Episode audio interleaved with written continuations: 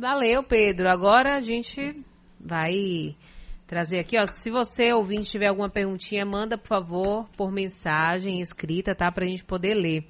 É, a gente sabe que as aulas presenciais no ensino básico, né, tanto na rede estadual quanto na rede municipal de Salvador, ainda não retornaram. E com essa segunda onda, né, como já está sendo é, intitulado esse momento que a gente está vivendo, né, tanto pelo governo quanto pela prefeitura, é, fica ainda mais difícil né, eles se organizarem para que sejam retomadas as aulas por agora. Sobre este assunto, a gente conversa com a jornalista e líder do movimento de pais que querem volta às aulas, a Priscila Chamas. Bom dia, Priscila. Bom dia, pessoal. Bom dia, ouvintes. Prazer falar mais uma vez na rádio. É, espero esclarecer, a gente tem muitos mitos sobre esse assunto. Estou é, disponível né, para esclarecer dúvidas, para conversar sobre o assunto né, para explicar melhor o que, que, é esse movimento. E ao contrário do que vocês falaram, é, eu não sou a líder, na verdade é um movimento, a gente não personificou o movimento, né, são vários pais, vários pediatras, tem pedagogos, professores, enfim, é um movimento da sociedade realmente que já percebeu a importância né, do retorno às aulas presenciais, é, mediante vários estudos que saíram no mundo inteiro. Hoje já há um consenso científico mundial é, acerca do assunto. E eu estou é, à disposição para falar sobre isso. Perfeito. É, Priscila, no caso, é, você tem filhos que estão também Sim. sem aula, no caso, né? Eu tenho dois filhos. É, é, qual é a reivindicação, assim, deste grupo, né, da, das pessoas que querem, de fato, que voltem às aulas? Qual é a principal reivindicação? Pronto, a principal reivindicação é que o retorno seja facultativo, né, ou seja, só para quem quer. Então, assim, a gente não quer obrigar ninguém a mandar uhum. os filhos para a escola, a gente entende que cada família tem, tem a sua realidade, né? Tem gente que está com muito medo, ou às vezes a própria criança tem uma comorbidade que coloca ela no tipo de risco, ou às vezes tem um avô, né, muito velhinho que convive com a criança, a família toda às vezes está isolada ainda e não quer mandar. Então é compreensível, né? Cada família tem sua realidade e cada família deve ter, né, deve ser soberana para escolher se deve retornar, mandar de volta os filhos para a escola ou não. Então, a principal reivindicação é essa, a volta às aulas presenciais de maneira facultativa, segura, obviamente, né, seguindo todos os protocolos. É, hoje, a gente já sabe quais são os protocolos que precisam ser seguidos, o mundo inteiro já fez, né, a gente já sabe o que tem que fazer. Então, nosso, nossa reivindicação é essa, o retorno seguro, com protocolos e facultativo.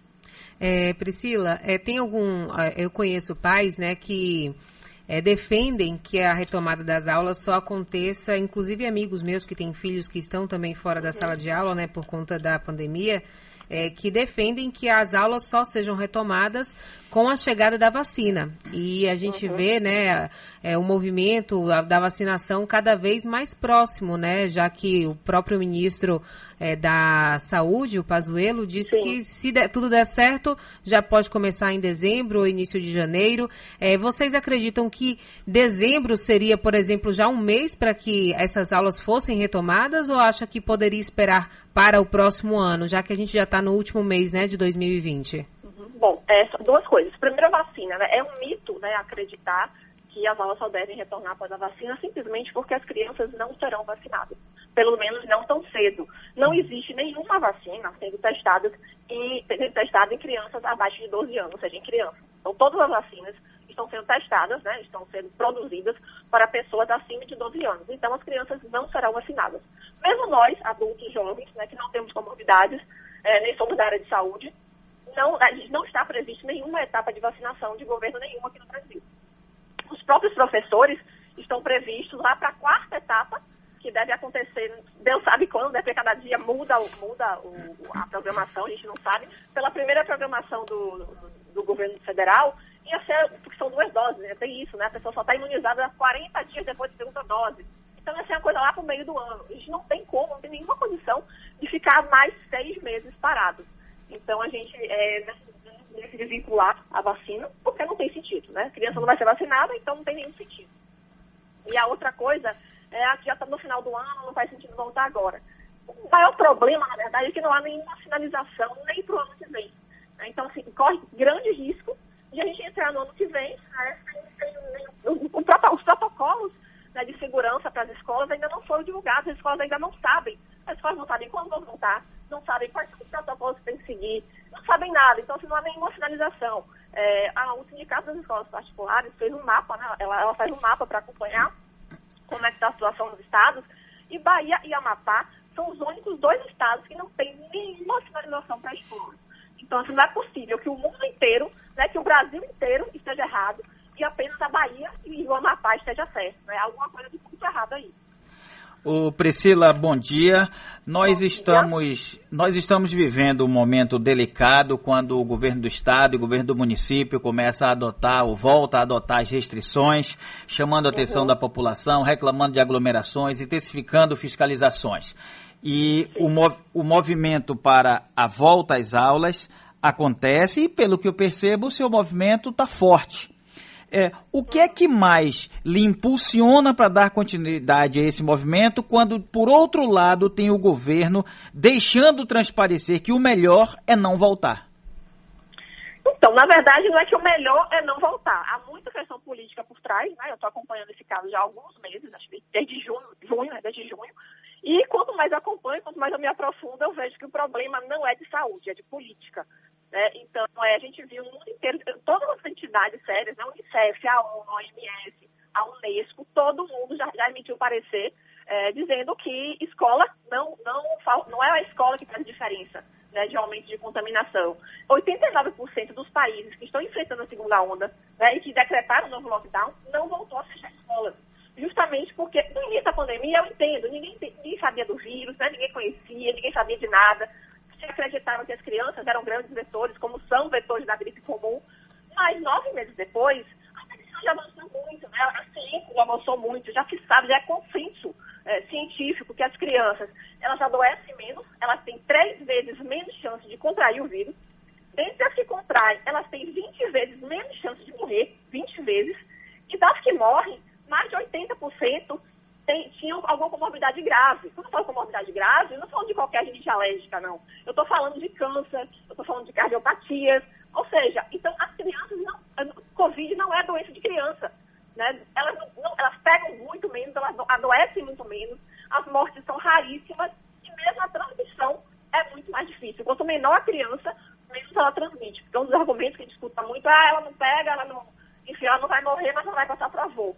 E, na verdade, é o contrário. Quanto menor a criança, menor o risco dela transmitir. Isso ver, eu não sou da área médica, né, mas eu tenho estudado bastante sobre o assunto, isso tem a ver com os receptores das crianças, né, para o vírus, que eles não são é, completamente formados ainda. Quanto menor é a criança, menos receptores ela tem para o vírus. Isso faz com que, ela, que o vírus tenha esse comportamento nela. É, tem um, uma, um, ouvinte aqui, o Marcos de Lauro de Freitas, que ele comenta que é, se os adultos não estão cumprindo os protocolos, imagina as crianças nas escolas. Uhum, isso é um outro mito. É, o que, é que acontece? Criança abaixo de 5 anos não é nem recomendado que use máscara. Por quê? Porque tem risco de sufocamento, porque elas manuseiam muito a máscara, né? Então, às vezes é pior colocar com a máscara, né? Porque ela vai ficar colocando a mão no rosto, é mais fácil ela se contaminar com máscara do que sem. Mesmo com máscara, elas contaminam, mesmo sem máscara, elas contaminam muito menos. Os protocolos para o ensino infantil, né, falar agora de, de criança pequena, elas não dependem que as crianças sejam super colaborativas, elas não dependem que as crianças sejam super conscientes. Os protocolos que tem que seguir são os adultos, né, é a instituição. O que, é que são esses protocolos? É álcool em gel, é, as turmas né, são menores, geralmente, né, no mundo, o, o, que se tem feito muito é colocar turminhas de no máximo oito alunos. E essas turminhas não se comunicam entre si. Ou seja, se tiver um caso ali entre os oito, é muito mais fácil de isolar. É, é, é, é questão de higiene. Os professores adultos, sim, esses precisam estar de máscara. Porque a gente percebe, é, no mundo inteiro, né, as escolas retornaram. Foi feito um estudo com 191 países, saiu essa semana. E isso foi conclusivo. A própria Unicef é, não lembro se é o Unicef ou se é a Unesco, eles usaram esse estudo para né, fazer um outro apelo, mais um apelo para que as aulas retornem. Esses 191 países é, analisaram milhares de crianças, né, milhares de famílias, e se concluiu que as escolas não são diferentes, não é a escola que faz a diferença. Né? As, as, as famílias que, que, que, tinham filhos na escola e as famílias que tinham aulas remotas, elas se contaminaram igual. Não foi, não foi a escola que fez a diferença. Então, é, já se sabe quais são os protocolos que têm que ser adotados no ensino infantil. Esses protocolos não dependem da colaboração da criança. Né? Se o mundo inteiro conseguiu, não é possível que só as crianças da Bahia não vão conseguir fazer. É, vocês já chegaram a ter algum diálogo com o poder público, Priscila? Ah, muito pouco. Assim, na verdade, é, toda vez que, que alguma, até teve até uma reunião com o Ministério Público, né, que foram alguns representantes de escolas, eu não estava, fiquei sabendo, assim, eles sempre mandam pessoas de terceiro escalão para negociar. Né? O prefeito não, não, não, não, dá atenção, não, não, não dá atenção devida, o governador também não, os secretários também não aparecem para conversar. Então, assim, eles sempre mandam um representante só para dizer que mandaram alguém, alguém que não apita, que não tem tinta na caneta, né? Só para dar aquela acalmada, mas, no final das contas, nada resolvido e você fica assim com a barriga eternamente, até Deus sabe quando. É, o Gabriel do bairro do Uruguai, ele manda aqui, lembrando que hoje uma criança de seis meses morreu. E aí ele, ele pergunta aqui, se fosse o caso de uma criança na escola que morresse por conta da Covid, é, quem assumiria a responsabilidade? Pronto, duas coisas. Primeiro, a criança de seis meses morreu e ela não estava na escola. Né? Então, não foi por causa da escola, ela pegou provavelmente em casa. Segundo, eu não sei quem é essa criança, não sei o histórico dessa criança, não sei que comorbidade tinha essa criança, né? Não sei, não sei nada dessa criança. Eu só estou tendo essa informação agora. Então, assim, criança pode morrer? Claro que não é possível. O risco não é zero, mas é muito, é, é duas vezes menor do que a gripe comum. Então, assim, é, é, uma criança tem dobro de chances de morrer de gripe, de gripe comum, do que de coronavírus. É impossível acontecer? Não, não é impossível. Mas a gente tem que trabalhar com estatística. E estatisticamente é muito raro. É, então, só para a gente finalizar, Priscila, a, o movimento é, é, a favor de que as aulas voltem agora, né? Tipo, se puder, depois, é, amanhã. O mais rápido possível. Assim, uhum. Na verdade, o que a gente deve o ideal, assim, o melhor dos mundos, era que já fosse autorizado para ter atividade de acolhimento, né? Para ir testando os protocolos. A mesma que a prefeitura fale, olha, vai abrir, sei lá, 20 de março. 20 de março, as famílias ainda não vão estar seguras, mas vão estar naquela operação tartaruga, os protocolos ainda não vão estar testados, o sindicato vai fazer greve. Então, é melhor começar o quanto antes para a gente começar já a ir se adaptando, né, a testar os protocolos, as famílias ele tomando confiança. O que aconteceu no resto do mundo, aqui na primeira semana, na segunda semana, a maioria, a enorme maioria dos pais não vai mandar os filhos, isso é normal. Né? Eles, as famílias ainda estão muito amedrontadas e não irão mandar. E é até bom que isso aconteça para que os protocolos sejam testados com menos crianças, né? com poucas crianças. E à medida que for, né, que, gente, que, que, que as escolas forem se acostumando né, com, com, com esses protocolos e as famílias forem pegando confiança, vão mandando as crianças aos poucos e até voltar ao normal. Então, se a gente começar esse movimento em março, vai voltar ao normal, sei lá, quanto? Junho, julho, agosto? A gente precisa começar o quanto antes para que em 2021 realmente a gente tenha um ano letivo de verdade. Nesse caso dos pais, por exemplo, se é, é, for permitida né, o retorno das aulas uhum. é, e alguns pais não quiserem, por exemplo, que os filhos voltem né, para as aulas presenciais, essas uhum. crianças não poderiam sair prejudicadas em relação aos demais? Pois é, na verdade é dar opção aos pais. Né? É, a, a meu, meu entendimento é que meus filhos são os dois do, seriam do ensino infantil. Para o ensino infantil, ensino remoto não existe. Não existe aula online para criança de dois anos. Né? Ela, ela não está na escolinha para aprender conteúdo. Ela estava mais né, para aprender a conviver com os coleguinhas, para desenvolver outras habilidades sociais. Então não faz sentido. Então, assim, para a minha realidade, sim. A, é, mantendo a aula online está prejudicando o desenvolvimento dela.